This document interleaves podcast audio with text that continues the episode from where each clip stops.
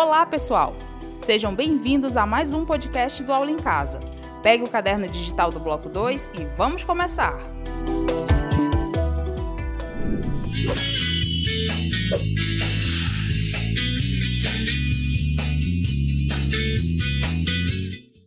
Olá, queridos alunos! Estamos aqui de volta para mais uma aula de física, né?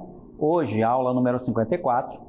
Eu sou o professor Nelson Bezerra e na aula de hoje nós vamos falar de movimento uniforme, o MU, dando ênfase na parte gráfica, nos gráficos do movimento uniforme, que são os gráficos S vezes T, posição pelo tempo, e V vezes T, velocidade pelo tempo. Então vamos iniciar mostrando para vocês aí um dos primeiros gráficos importantes do movimento uniforme, que é exatamente o gráfico da posição. Esse gráfico aí serve para visualizar o comportamento das grandezas físicas que estão envolvidas né, no movimento. Nesse caso aí, a posição e o tempo. No gráfico que nós estamos mostrando como exemplo, você vê aí um gráfico decrescente mostrando que a velocidade deve ser negativa.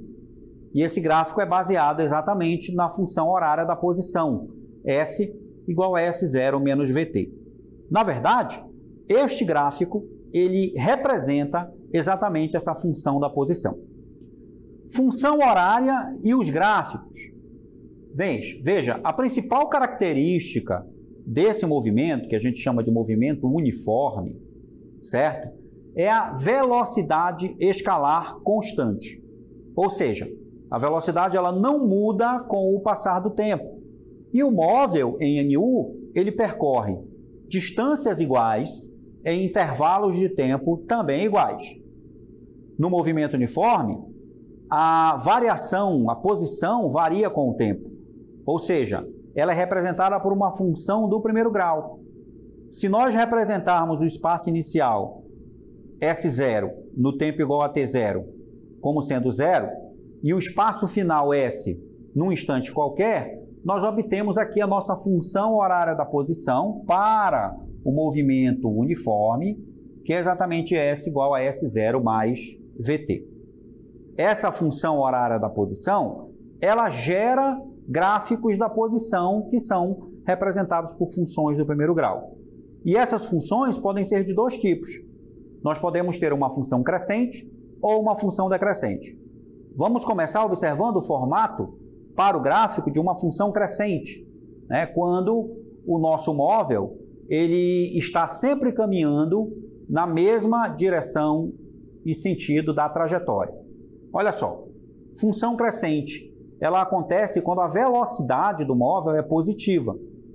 Assim, o gráfico da, de uma função crescente, olha, observe, tem a reta inclinada para cima.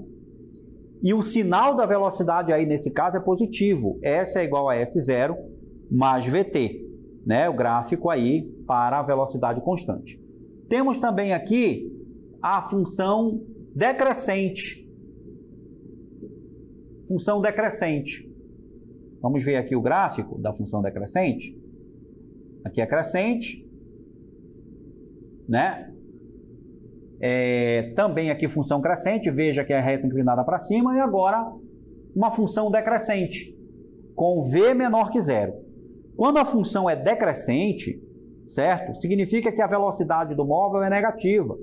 Significa que ele está caminhando no sentido contrário à orientação da trajetória, tá certo?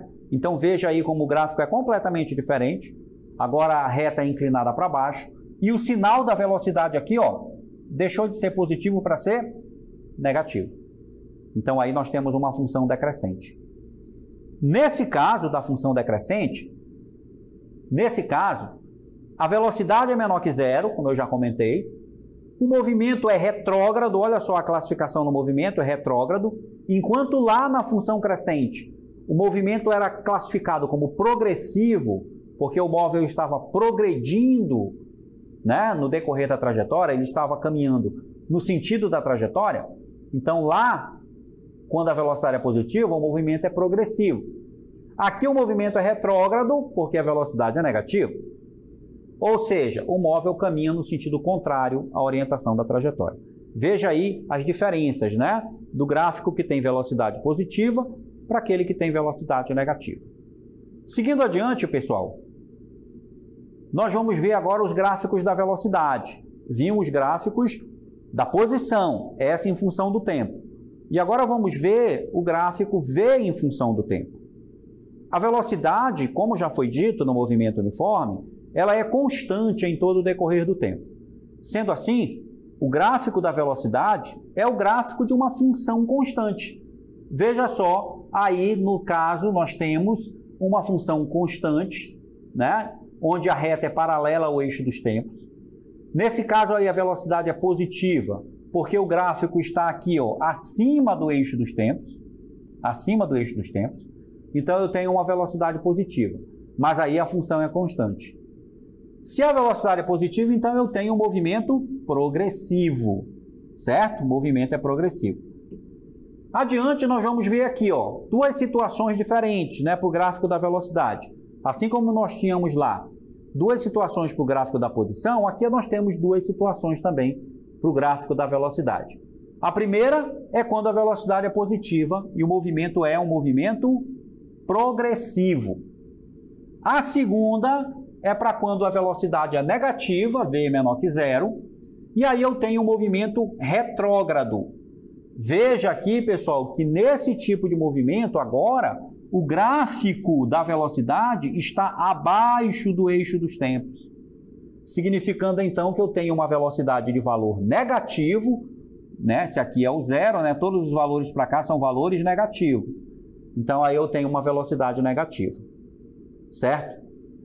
Esses gráficos que nós estamos vendo, tanto o da posição quanto da velocidade, eles não podem informar qual é a forma da trajetória. Eu não tenho como dizer se o móvel está andando em linha reta ou está fazendo curva. Mas eles dão todas as outras informações que eu preciso saber do movimento. A única informação que o gráfico não me dá é a forma da trajetória. Agora vamos às propriedades dos gráficos. Vamos começar com a propriedade do gráfico V vezes T. Essa propriedade, muito importante, fala que para que eu possa calcular a variação do espaço ou variação da posição ocorrida no gráfico, basta que eu calcule a área compreendida entre o eixo dos tempos, que é o eixo das abscissas, e o gráfico, né, que representa a velocidade. Então, essa área ela é um retângulo. Né? E você pode, então, calcular a área desse retângulo para calcular o quê? Para calcular a variação da posição. Então, o gráfico da velocidade, ele pode me fornecer a variação da posição. Vamos ver aqui uma animação mostrando a construção do gráfico e destacando essa propriedade. Veja só, pessoal, aqui o que está acontecendo. Você vê o gráfico sendo formado e essa área que apareceu entre o eixo dos tempos e o gráfico se a gente calcular o valor da área desse retângulo, nós estamos calculando a variação da posição. Então veja só, para você aí, uma propriedade importante do gráfico da velocidade pelo tempo. Muito bem, então, pessoal. Agora vamos conhecer uma, as propriedades, então, para o gráfico da nossa posição. Né? Vamos voltar aqui para uma propriedade importante do gráfico da posição, Veja, lembrando a você que o gráfico da posição no movimento uniforme é uma função do primeiro grau, crescente ou decrescente, e sua representação gráfica é essa reta que aparece aqui. A propriedade que esse gráfico tem é a seguinte: a gente pode calcular a velocidade através do gráfico. Basta que eu calcule a inclinação da reta. A inclinação da reta, né, que é o valor desse ângulo que aparece aqui na figura, o ângulo θ, né, a inclinação da reta me dá a velocidade, porque a inclinação é a tangente da reta, que será exatamente a divisão do ΔS pelo ΔT. E a gente já viu que ΔS sobre ΔT é a nossa velocidade, tá certo? Então o gráfico da posição, ele me dá o gra... ele me dá a condição, né, a possibilidade de calcular a velocidade pela inclinação da reta. Vamos ver então aí as possibilidades que nós temos para esse gráfico aí, veja só.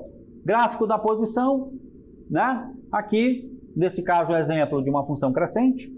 E aqui a inclinação, mostrando que nós temos o cateto adjacente e o cateto oposto, né? para poder calcular o valor da tangente.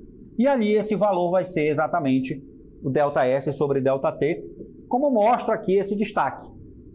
Então veja que a inclinação desse ângulo, a inclinação da reta, é o cálculo da tangente aqui, ó, desse ângulo.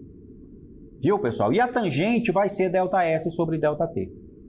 E o que você tem que lembrar realmente disso tudo, não se preocupe aí com essa questão de tangente, mas se você dividir lá o valor do ΔS que aparece aqui pelo valor do ΔT que aparece nesse eixo dos tempos, você vai achar a nossa velocidade. Tá, pessoal? Então é isso aí. Né? Vamos agora assistir um vídeo enfatizando essa situação do cálculo da velocidade através do gráfico da posição. A velocidade escalar é obtida a partir do gráfico S de espaço versus T de tempo, calculando a inclinação da reta, que é a velocidade escalar, que é igual a delta S sobre delta T.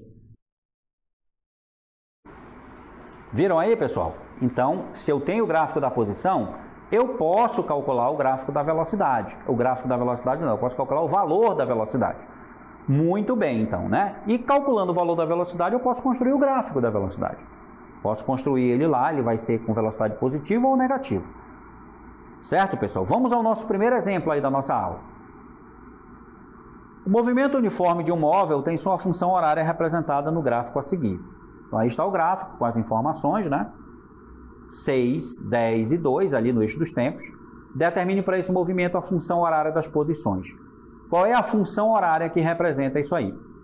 Bem, gente, para a gente calcular, para a gente determinar a função da posição, é necessário que a gente saiba duas informações. Primeiro, é necessário que eu saiba o espaço inicial.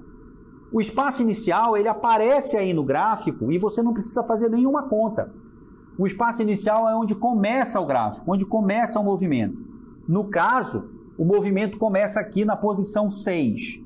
Então eu já deduzo que o espaço inicial é 6 metros.